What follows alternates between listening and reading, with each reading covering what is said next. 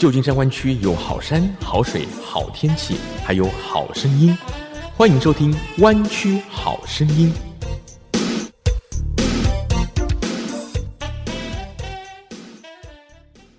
亲爱的听众朋友，你好，欢迎收听 FM 九六点一湾区中文电台，每周六下午三点到四点，湾区好声音，我是郑佳瑜。今天在名人有话说的单元，佳瑜要访问到两位湾区食品业界的名人，他们呢为湾区的食品业界啊付出了非常多的心力，而且呢也有很多的成果。要访问到的是东方食品商会创会会长及现任理事陈云，以及东方食品商会的现任会长周小兵先生。两位好，先跟陈云大哥打招呼。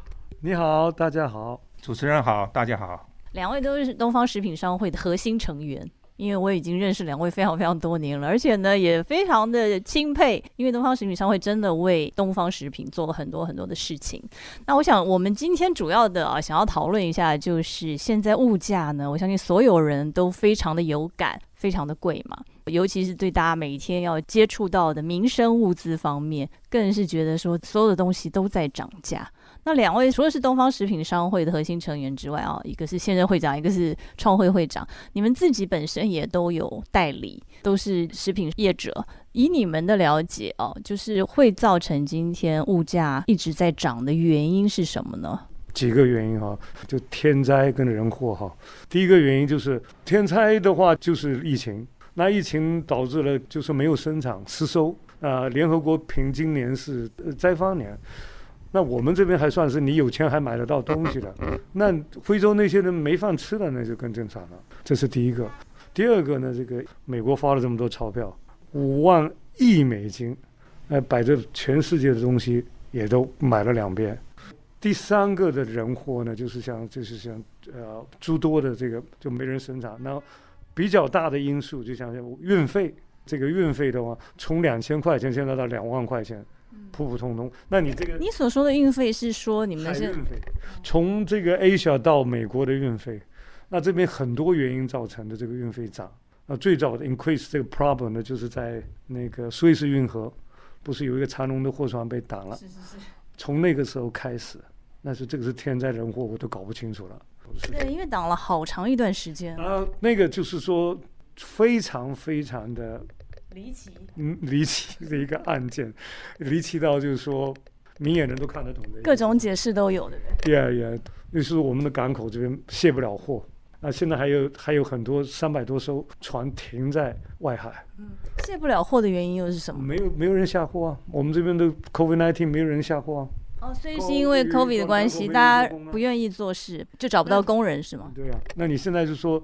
他他们的那个餐馆都找不到人家，你三千多块钱坐在家里，那我我到餐馆去打工也不做赚三四千块钱，当然人家都不做。就是说发失业救济金的关系，大家宁愿待在家里，然后领失业金是吗？Yeah。我现在是说这个天灾一个人祸就 increase，然后造成这个运费这么涨，那没有货柜回去，只有货柜进来。据我的了解，大概是这几样。我们的会长做了比较多的这个正规的 research，是以这个自身的经验出发。我们请会长给我们一些数据好了。好，这个大家最常用的这个米粉来讲起，这样一一一包这样子的这个，我很多这个大陆或者中国来的、香港的，他们很喜欢吃这个肇庆米粉。我现在解释一下，会长手上拿的是珠江桥牌肇庆牌粉，这个我在超市常看到啊。对，那这个米粉是大家最常用的，很多时候炒你的炒米粉呢、米粉汤啊，这些都经常用的。啊，我就想想用这个来讲一下，就是大概现在的成本结构这状况是怎么样。这个东西呢，在一八年的时候，pandemic 之前，这个东西经常在市场上卖六毛九一包。还不到一块钱啊！不到一块钱，不到一块钱。然后经过一九年中美贸易战，哈，这个就加了二十五 percent 的关税下去。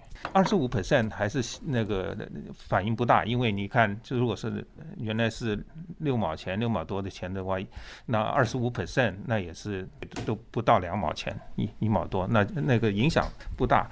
但是现在呢，现在这个东西在市场上卖多少钱？最少要卖一一块六毛五。超过两倍，超过两倍，什么原因？这造成它从这个从六毛多，现在涨到一块六毛多，贸易占二十五 percent 关税是一样，占一毛多钱，不到两毛钱。那然后就是到从去年开始，运费开始涨得很厉害。开始的时候只是涨涨个两倍，从那个以前的二十尺的货柜大概是一千块左右，一千一千两百块，那去年就开始涨两倍，后来是三倍，那个呢都都是大家可以吸收了。那但是现在呢，比去年的运费是涨了十倍，以前是大概一千两百块一个货柜，现在是超过一万两千块，这些加起来呢？就令到这个这个米粉从六毛多，现在涨一块六毛多。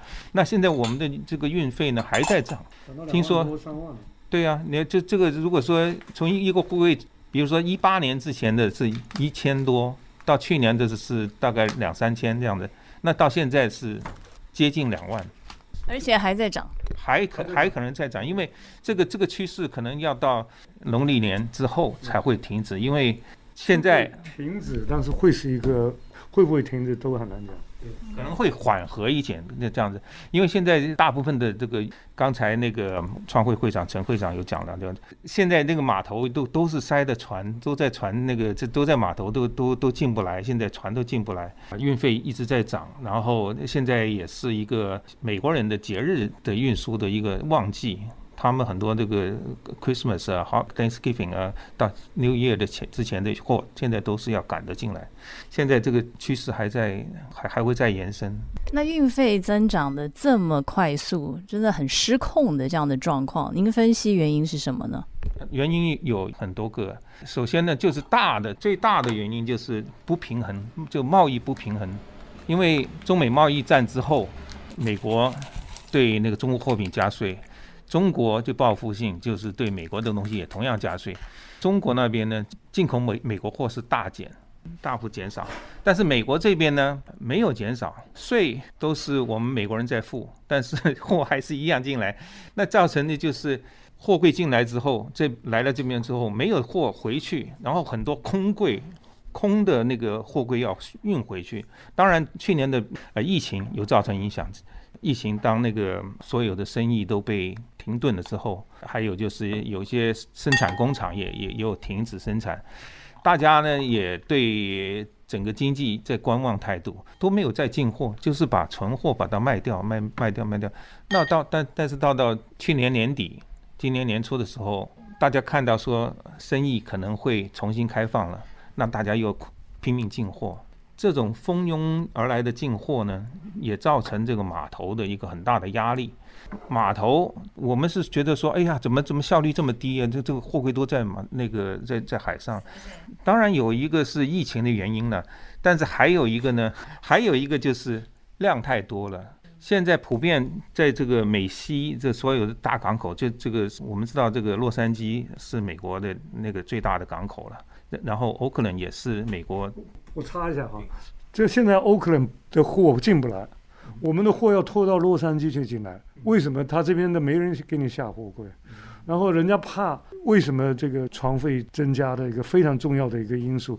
以前正南进来二十五天，快慢的话一个月。你现在要三个月，那人家这个船会运输，他们我本来一个月可以做两趟生意，现在三个月只能做一趟生意，那他还是用这么多人，还是用这些船，那他们成本也贵嘛。但是这个是又又是一个另外一个讲法了，这个人货也还是一个另外的讲法。你看这个所有的这个海运公司，那个利润都是百亿的增长，包括长隆都一百七十多亿，那是这个不是缺德吗？发疫情财的，就是，是，所以他们叫海盗。叫发这个疫情财，那真的叫海盗。航运股现在涨啊。对对对，那刚才这我们陈会长有讲嘛，就就是我们的那个运费是十倍这样这样增长，但是他们的那个利润呢也是成倍成倍的增长。就讲说去年的下半年还没有到这个这个这个运费高潮的时候，他们十家的公海运公司，他们半年赚了一百三十亿。那您这个十家海运公司，就是说主要在呃全世界，其实主最主要的账的最大的就是跨太平洋的这个船。是从东南亚呃中国过来的船，那是涨的最多。他们去欧洲的船船费也是同样是涨，但是就是没有我们这边涨的这么多。这是完全一个很大的一个不平衡，就是船过来这边等着下货，但是回去呢又是空的货柜。其实洛杉矶跟这个欧克兰这边的码头啊，他们的都创纪录，那个量是创纪录，太大量的货进来了，一下子太大量，消化不了，然后甚至就是他那个卸货场都没有地方摆，所以就也是造成这个种种东西都造成我们时间太长，delay。但是他们说总体的量没有增加啊。总体量没为什么没有增加呢？就是进的量增长了二十几个 percent，但是出口呢就减少了二十几个 percent，这种完全的不平衡呢，就是造成大家都等着 船都等着来下货，但是没有没有货走。进入美国的货跟美国出口的货，它的量的不平衡也造成了这样的原因。它的原因就是本来可以走两趟。来一趟，回去一趟，赚两趟钱。那现在只能赚一趟钱，还要等半天，要等三个月。所以他们就是让这些船运公司也就有理由去加价。加价的哪？什么叫做合理不合理？山在哪里的时候，那现在就狠狠的宰嘛。另外，好像这个美国这边港口的收费也有增加，对不对？这个您是不是也有一些数据？对那个港口，因为他说因为堵塞的话，他他说他要增加费用，就比如说今这个月他们再增加一个港口堵塞费，呃，两千五百块一个二十尺货柜，对我们来讲就是雪上加霜，雪上加霜，这就。事实上，我们要讲这些问题都是老百姓雪上加，我们商家就不做少做，那么老百姓你要吃这个东西，像米粉的价钱。运费已经超过米粉的价钱了，不是超过一倍，超过两倍，这当然是不合理，非常不合理。所以天灾人祸都有，所以造成物价像节节上涨。像政府啊，都会告诉我们说这是暂时的现象。你们觉得是暂时的吗？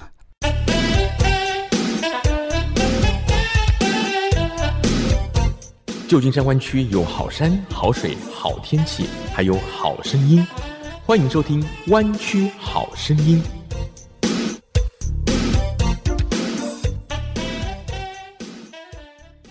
亲爱的听众朋友，欢迎继续收听 FM 九六点一湾区中文电台，每周六下午三点到四点，湾区好声音。今天名人有话说，我们访问到的是湾区的食品业界非常有名的两位人物啊，东方食品商会的创会会长陈云以及现任会长周小兵先生。刚刚谈到政府一直告诉我们说，物价的上涨呢是暂时的现象，但是我相信很多人也跟我有同样的担忧，就是感觉好像回不去了。你们的看法呢？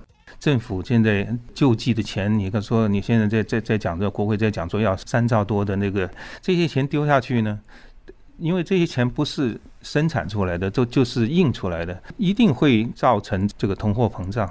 你你这个钱丢下去，因为你东西其实没有那么多嘛，你根本没有这么多，你就把那个东西就弄贵了。对，所以这个也是一个必然的。但是现在最重要的就是，如果我们这个疫情能够赶快控制的话。那他回过头，他把那个生意刺激起来，那回过头来再再来调整这个通货膨胀，这也是就是一个办法。但是现在你看，我们这个美国自由民主国家，有人要戴口罩，有人就反对戴口罩。有人又不打疫苗，有有人坚决不打疫苗，那这样子你就整个社会没有办法从根除这个这个这个疫情，这是我们非常之担心的了。所以唯一寄望就是这个疫苗很有效，然后有有大部分的人有有打了针，然后这个呃传染不会传染的这么快，可以是在一个有可以控制的情况下。所以疫情的缓解其实还是解决这个物价上涨的问题一个很重要的因素，是吗？啊，对。对于商会的成员来讲，您身为会长哦，是不是最近常听到大家的一个 concern 或者最关切的问题是什么呢？就是这个价格太高吗？还是还有其他的关心的问题？现现在不只是价格太高，我们进我因为我们都是做进口食品这样子，还有是你就算你愿意付钱，他也订不到船，因为这船都停在这个外海这边等着下货，都在路上，所以就是有可能呢，就是。你就算花钱，你也拿不到货，那可能这个造成就是以后会不会这个架上的东西会缺少、短少这样子？是吗？所以现在大家会不会去开始去囤货啊？会不会造成这种恐慌？呃，希望大家不要。但是我可以跟你讲，就是现在是很多的这个呃超市啊，干嘛？他们是拼命进货了。就算他不担心有没有货来啊，他也知道说今天进就会比明天进的便宜。因为这个价钱在一直在涨，运费就是还在继续在增长。我们现在就是刚才呃会长讲的这个，我们大家这三家 concern 的问题，真的比我们想象的要就是说要久这个疫情。我记得去年说，哎呀，我们也快退休了，我们还有一点货，因为我们是做期货的，我们做期货那是订一年的货。我去年一年基本上都没涨价，我就想说，哎呀，算了，大家就挨挨咬咬牙就过了。我今年就是最最明显的沙拉油，我去年订有合同是四毛，现在没有这个 A A D M 跟我讲说，sorry，没有合同了。今年我说为什么？我给你做做了二十几年生意，他说我卖完了，卖完了就没有了。结果我买到的是一块四，我只是把这个涨价的部分加进去，那都已经很可怕了。这就是现在的现实。这说实在，我们这些老朋友啊，这些都都做有年了哈，大家都非常克制，基本上都不去涨价，就是把这个那个的加进去，就把这些增加的费用加进去，都已经很难很难，你还拿不到货，很简单的一些货拿不到，那就就像他讲的那样，我凑不到一个柜子我就进不了，然后下柜子什么都难。这个我们会长这样每天要要帮助很多会员去去疏通这些事情，怎么样共度难关是吗？那商会会长今年的挑战也非常的大哦，这两年的挑战都非常的大。对，我们现在就是每年都有新的挑战呢，就是我们就大家一起共同应付，就是这样子。那最后有没有什么话可以跟我们的消费者说呢？因为我们现在每天去买菜啊，或者是上餐馆啊，都会觉得说哇，这样再涨下去，薪水又没有涨，好像这个生活越来越艰苦了。有一些希望吗？未来？或者是在购物方面，你们会有什么样的建议呢？我们现在是应该多买一些吗？还是等待这个疫情减缓的时候，物价会平稳？就是照这个呃，我们这个美国的这个 Consumer Index 啊，那个政府讲说只是涨四个 percent，跟我们的感觉完全不同哎。对呀，为什么这样子呢？那我们可以这样讲，就是他收集的这个上架的这个产品的品相啊，很多东西啊，可能。不是我们啊所平常接触的，因为我们是都是移民，对太平洋对岸的东西特别需要，需求特别大，对不对？除了食品之外，你很多用品啊，你说什么电饭锅啊，什么东西，这些都是我们都喜欢是用我们啊这个家乡来的东西，对。那但是这个东西在这个时候是最贵。因为这个海运运费的话，但是你这这这美国的自己本地的产品涨幅有些是并不大。我看那个看，比如说鸡蛋这样子，我我看就是两块七毛几一一打这样子，都都很平稳。现在除了就是去年关闭的时候那个有有一个很大的那个波幅之外，这其他的有一些都蛮平稳的，比如牛奶、鸡蛋这些。牛奶、鸡蛋，你可您没买菜的牛奶、鸡蛋都贵一倍了，开玩笑。前任会长有不同看法。我们会长就是会长。真要老命！有一个重点是，你要去哪一个哪一个地方买也是很重要。我们这边不能够做广告，我我们以前都是就是那个 S 字的啊、L 字的那个超市买东西，现在我们就有一个是 G 字头的，那那个价钱完全就不一样，就是不一样，那个差很多。那我的建议就是一个是，如果能够用本地的东西，用本地的东西，还有就是你要选那个精打细算就对了。对，有一些这种比较有折扣的商家会比较划算。对，但是当然我们还是需要，我们作为东方食品这个商会会员，还是需要大家的支持。像刚刚陈会长讲讲的，我们尽量就是吸收这个账上账的成本，没有办法了，那个才把一部分转移出来。但是还是需要大家要不断的支持我们这些这些进口商。如果您这这些东西，如果他们做做做，他也不做的话，那可能你就少了这个货源了啊，或者以后就是买东西就不那么方便了。所以大家还是要互相体谅吧。对呀，但大家要体谅，对对，共体时间。对对对，共度难关。最后一句你讲。我们我们要讲的是，谢谢主持人这个节目带给那个很多听众呢，就是这个很真实的、很很有用的资讯啊。我们会多谢这个这种个很帮助有良知的媒体是吧？我很很感谢嘉玉哈关心我们老百姓的吃的问题。呃，我也希望大家以平常心，这个过是总会过的，但是可能需要一段时间，那也只能平常心了。从买东西的角度，现在看起来就是今天买。比明天肯定是便宜的，因为它费运费不是涨一点，是涨十倍。所以我希望大家以平常心共度这个这个世纪性的难关，每个人都有责任的。我想，谢谢你，谢谢谢你给我们这个机会。就是我们业界真的已经很尽量了，我们基本上是尽量不要去涨价。要涨价的，实在就是说运费涨的那没办法的的东西呢，把这个增加那部分加上去。我们自己基本上，据我所了解啊，天地良心，我所认识的从商的朋友，他们都有一个相同的那个，大家准备过去一下？一般很少人在这个时候，像这种发发这个这个疫情烂的人，我觉得不是太对。好，今天非常谢谢两位会长啊。东方食品商会的现任会长跟创会会长接受嘉瑜的访问，也是一个很好的机会，让大家了解到，尤其是这种进口商品，进口食品，它之所以会涨得这么厉害的真正的原因，然后也让你们两位呢有机会可以说明一下，让我们的消费者更能理解。疫情当头啊，还没有完全的缓解，我们大家真的是都要互相体谅，共度难关。谢谢两位，谢谢。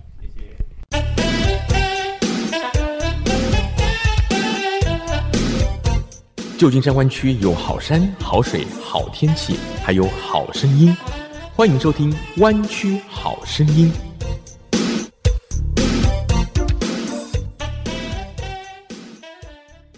亲爱的听众朋友，欢迎继续收听 FM 九六点一湾区中文电台《湾区好声音》，我是郑佳瑜。接下来在社区话题方面，我们接续上个星期关注的加州州长罢免案。上个礼拜呢，佳瑜访问到 Equal Rights for All 的团体。那么，当然对这个案子啊，真的是有人支持，有人反对，有人犹疑不决。那么，今天佳瑜访问到另外一位我们的华裔社区领袖、华人公民教育论坛发起人、华裔社创会会长，以及亚太公共事务联盟湾区分会的总监尹吉宪大哥。尹总监你好，你好，各位收音机旁边的听众，大家好。感觉上，这个整个湾区吧，华裔社区对于政治的关注度是越来越高了。这一点其实是您很乐见的现象，对不对？对的。在这次的加州州长罢免案上面，大家也是展现了很大的热情吧，不管是支持或是反对的啊。您是怎么看这个议题呢？第一个，非常感谢这个机会。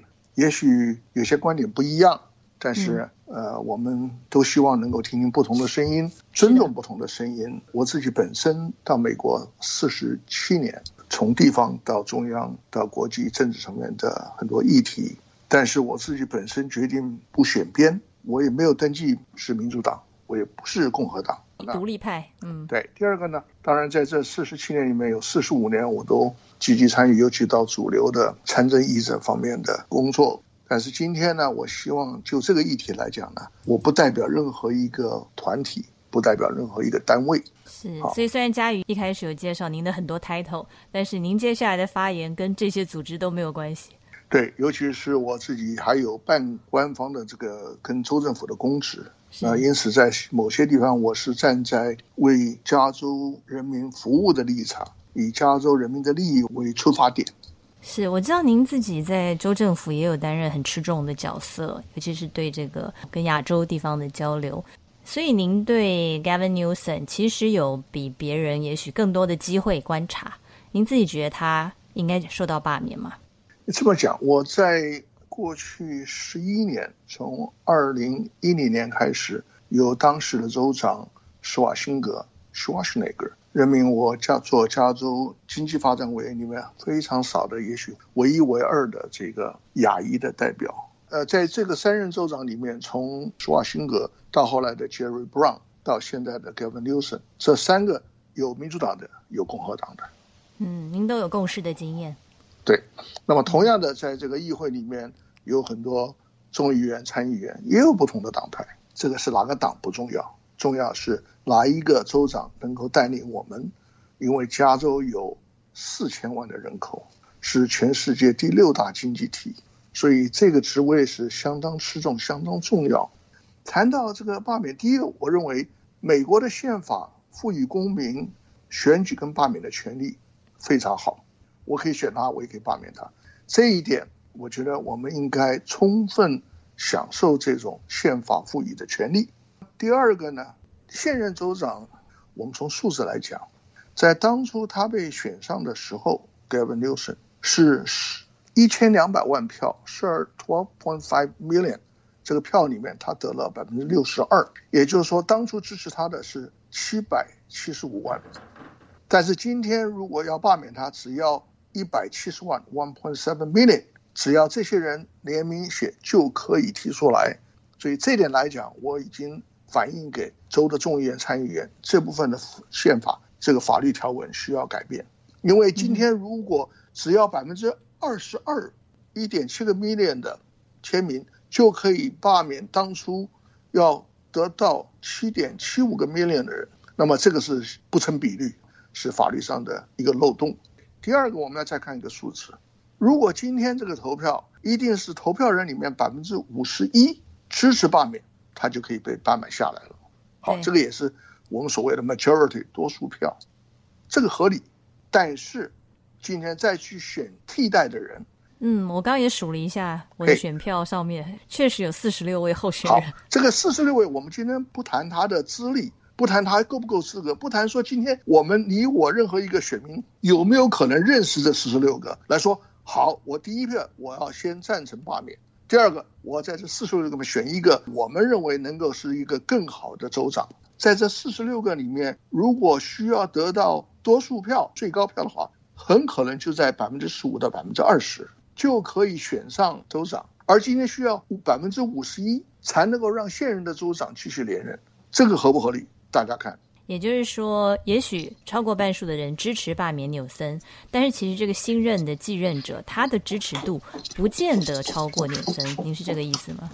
对的，在这个过程里面，它的公平性在哪里？所以，是不是整个这个罢免的相关法令啊，需要更改？对的，也许真的是值得大家进一步的思考。其实，在整个加州历史上，我想最近也有很多的讨论啊，就是民间能够征集到足够的签名来发动这个罢免州长选举的案例，其实就是两次嘛。除了这一次之外，之前是两千零三年民主党籍的州长 Davis，对，Gray Davis，那个时候是第一次被提出罢免案，而且还成功的被罢免了。对，我们谈一下第三个议题。如果今天有人认为说，第一个我。认为现在州长应该被罢免。好，我尊重他的选择。下面一个问题就是，这四十六个里面，谁是最有资格作为我们下任的州长？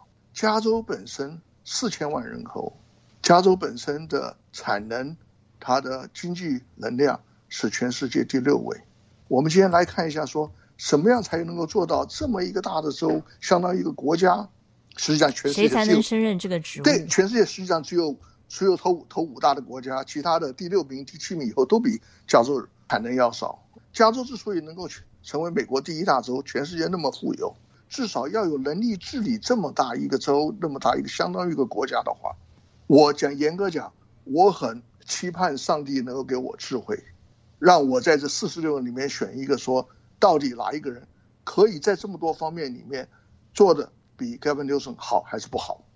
这个才是我们今天投票做一个公民，要有一个非常明智的选择。好了，那么我们再谈到说，为什么今天会罢免？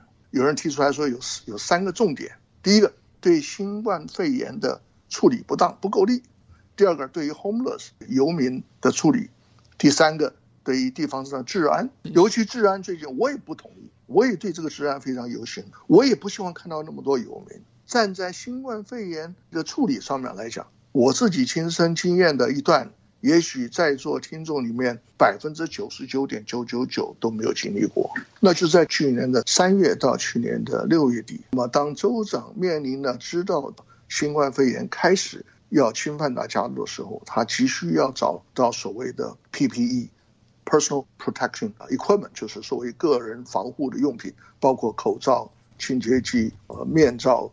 防护衣等等等等等。那么那个时候，州长急的知道州政府本身资源非常有限，所以呢就知道说，在经济发展委员里面，对国际贸易、对中国的市场非常熟悉的，就是我在私底下，我们以义工的方式成立了一个十六个人的特别工作小组，默默的工作了三个月。那个时候的初衷，州长说，我现在要不计任何的代价，你们需要帮我们找到。有资质的和规定的价钱合理的货源各方面标准要符合这个美国的 CDC 的要求，而且我要要求它的质量是绝对符合标准。所以我们在三个月里面帮州政府，大概在 five hundred million 这么多的这个 PPE，那这个地方就从我看出来说，今天州长知道这个事情对加州公民有多重要，加州居民的健康跟安全有多重要。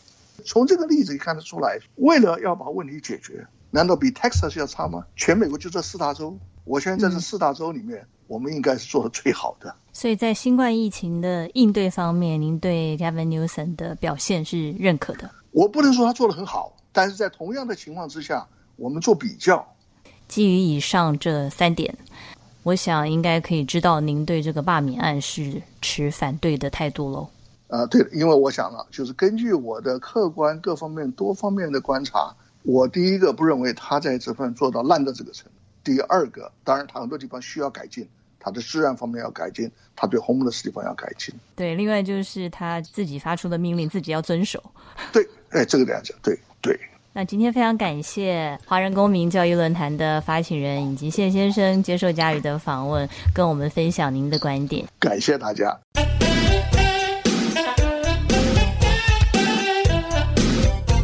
旧金山湾区有好山好水好天气，还有好声音，欢迎收听《湾区好声音》。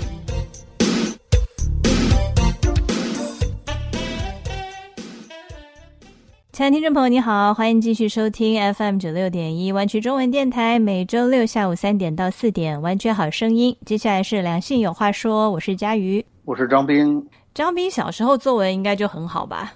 是我的作文总当成范文被老师在课堂上念。哦，范文啊，是印度语是吧？我们说的范文呢，就是 model，就是模范的文章哦，范本。啊，那个时候还没有复印机，老师把我的文章刻成蜡板，印成大片的，发给你全年级的同学看。我想一定是这样，所以我才故意问你这个问题，让你可以表现一下。嗯，谢谢你，谢谢你，还给我扯到印度去了。那那个时候你写作文的时候，会不会常常引用一些有名的人说过的话？对啊，什么刘勇啊，“念去去，千里烟波，暮霭沉沉楚天阔”，经常引用这些，把我们班的女生都忽悠哭了。哦，这些还是这个词啊诗的，但是会不会引用一些名人说的话呢？譬如说拿破仑曾经说过，甘乃迪曾经说过。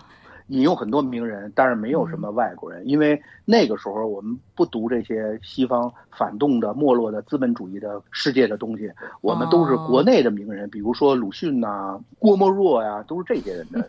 我要敢引用蒋介石的，老师能抽我一大嘴巴。你也会变成范本，失败的范本。对啊，其实我们那个年代也是，哎，就是写一些作文的时候，一定要引用一些名人名言。我以为那个是过去的事情了，但是我现在就发现，一直到现在啊，很多流传那些文章啊、心灵鸡汤的这些东西啊，或者一些好像看起来很有道理的话，以前看的时候还常常信以为真，但后来就发现，哎，这句话上次人家说是马云讲的，这次怎么说是鲁迅说的呢？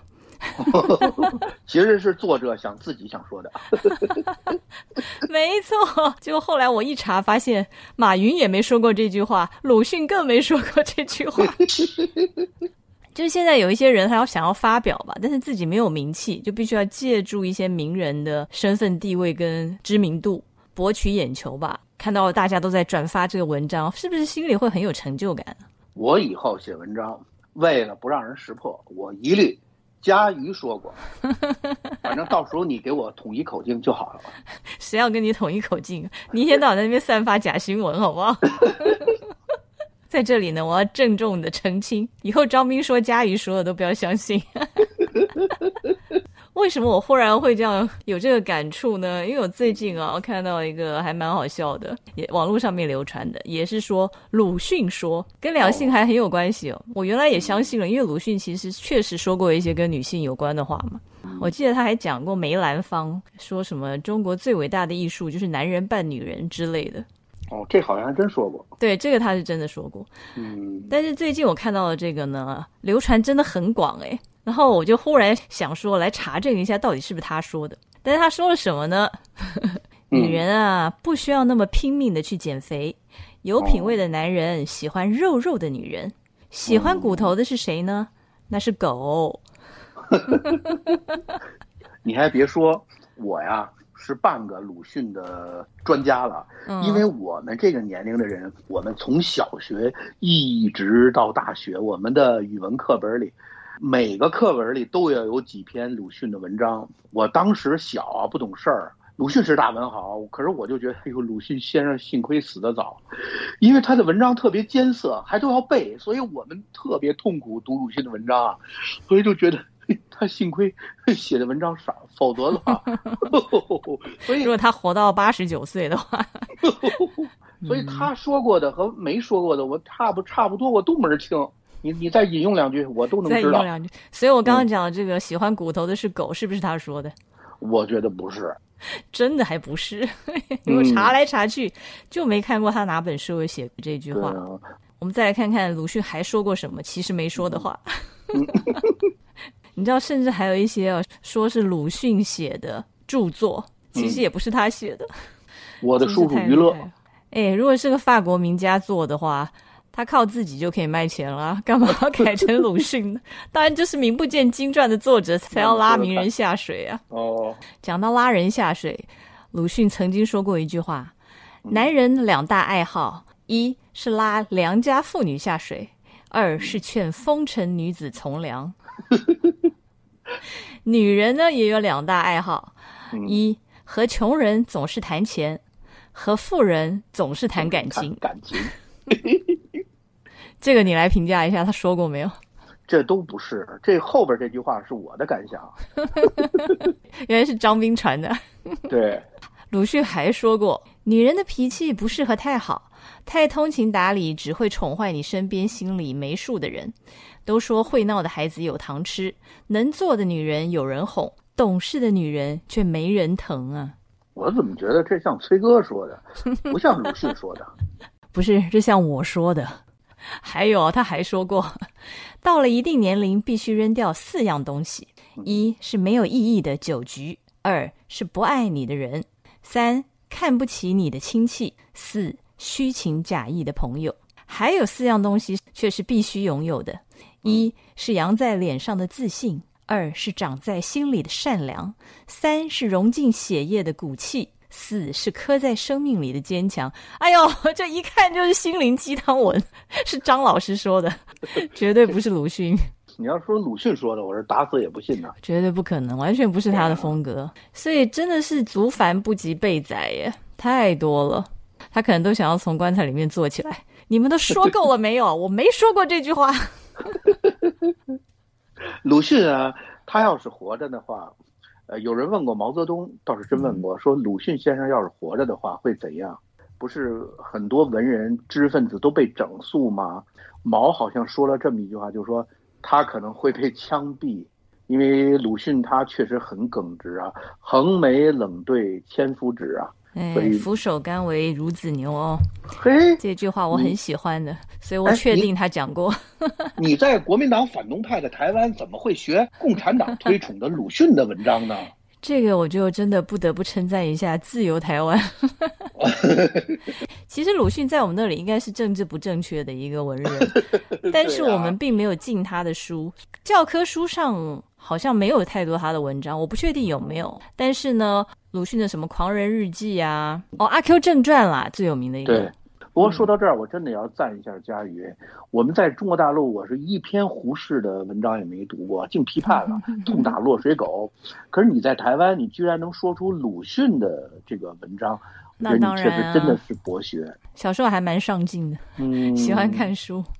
其实后来有一阵子，我们进了。大概八零年代的时候吧，就台湾其实有一些出版社专门出一些大陆优秀作家的作品，所以那一阵子还看了蛮多。可是鲁迅是更早以前，其实台湾都看得到。对啊，其他那些讲什么女人脾气不要太好啊，女人不要变瘦啊，这些都假的。啊。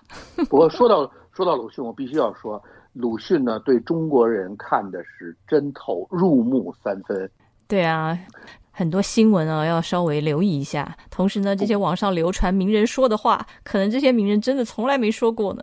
对啊，不光牛奶令人堪忧，呃，地沟油令人堪忧，现在连名人的话也被掺假了。对，一切都有可能是假的，只有骗子是真的。哎，你这句话还蛮经典的，这句话可以作为我们天。今 天。哦，真的吗？是我说的吗？对对对，你又在栽赃到我身上了。但这句话我可以承认是我说的，因为还蛮有道理的，谢谢谢谢我就不客气了。谢谢谢谢。其实真的有名人效应哎，像之前然后成交的一个很大的一笔交易，就是有一个男生呢，他把一个电脑 Apple 不知道第几代，第一代还第二代的电脑使用手册拿出来拍卖，这个东西谁要对不对？可是呢，他竟然卖出了将近八十万美金的价钱。就是因为这个电脑手册上面有 Steve Jobs 的签名，哦，嗯，而且还写了一段鼓励的话，因为这个东西好像是送给那个时候在英国一个代理商的儿子，所以他就鼓励他，所以竟然就卖到了快八十万美金哎！这还好是真的哈。是啊，是真的，这个是真的，所以可能就是想要借助这个名人的名气吧，让他想说的话呢流传的更广，所以这应该比较接近不要脸的人吧，或者是爱面子的人，其实这也很难讲哦。用别人的名字来讲自己的话的这些人，到底是爱面子的人还是不要脸的人呢？这个可能他就是想引起更多人注意。呃拿破仑曾经说过，没有花钱的不是，啊，他想引起人的注意。嗯，其实这是所以到底是爱面子的人还是不要脸的人呢？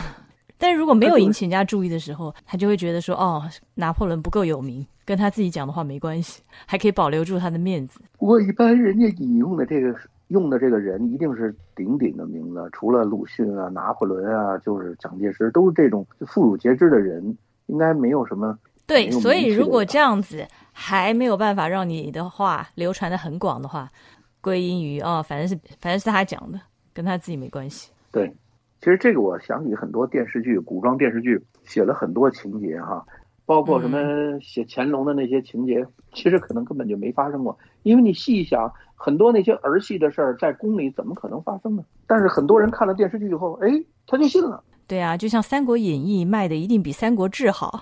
嗯，对啊，下回我编个电视剧，乾隆入党了，哎，有可能后人就认为乾隆是共产党员，后来来美国被拒签了。你今天还说康熙留言给郑嘉瑜呢？那个是真的，我是看见你家有这么个评论。我要写也写京城五流话给郑嘉瑜啊。康熙长得又不帅，哎呀，所以这些人到底是爱面子的人呢，还是不要脸的人呢？其实也不好说。但是我为什么会提到这个呢？这是我最近啊看了一个新的研究报告，发现心理学家分析之后啊，其实呢比较不要脸的人过得比较快乐哦。嗯，有时候脸皮是要厚一些啊。但是这里说的不要脸是什么意思呢？其实就是要懂得随心所欲做自己，不要太在乎别人的想法，不要给自己太多的框架。这样的话，其实可以过得比较开心，人缘也会变好的。嗯，你说到这个，我倒是说一句郭德纲的一句名言，这确实是郭德纲说的。他说，嗯，他说你上了台以后啊，表演的时候越不要脸，其实是越要脸。就是说你越嗯放得开啊，啊，脸皮厚点儿，不要太在乎的话，哎，反倒表演的好，表演的让观众都能乐，反倒是要了最大的脸面。你真正上台要脸的人啊，其实反倒丢了脸，就是这意思。嗯，所以我觉得很有道理耶，因为你不要常常想着自己要面子，然后打肿脸充胖子，其实反而少了很多压力。对啊，有一次有一次表演的时候，我做主持人，我一上台信心满满啊，正想抖俩包袱，一看台下坐着郑佳瑜，我就有点紧张，所以那天的表现就很差。我觉得就应应了这句话，就越好面子越紧张，哎，反倒发挥的不好。你怎么什么都可以扯到我？所以呢，以后我也知道人脸皮稍微厚一点啊，厚一点。嗯，今天就跟听众朋友分享吧，我们一起来学习如何做个不要脸的人。希望我们都能不要脸更快乐。这个我要多跟佳怡学习。又来了，好了，谢谢听众朋友今天的收听。我们下周见。上天啊，难道你看不出我很爱他？怎么明明相爱的两个人，你要拆散他们啊？上天啊，你千万不要偷偷告诉他，在无数夜深人静的夜晚，有个人在想他。以后的日子你要好好照顾他。我不在他身旁，你不能欺负他。别再让人走进他心里，最后却又离开他。因为我不愿再看他流泪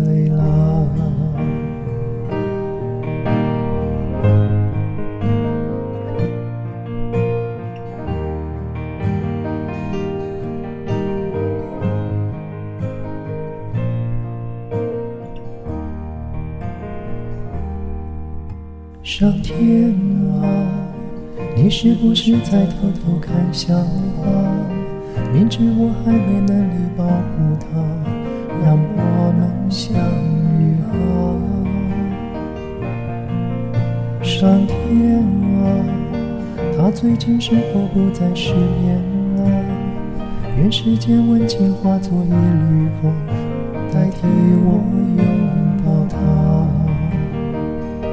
以后的日子你要好好照顾她。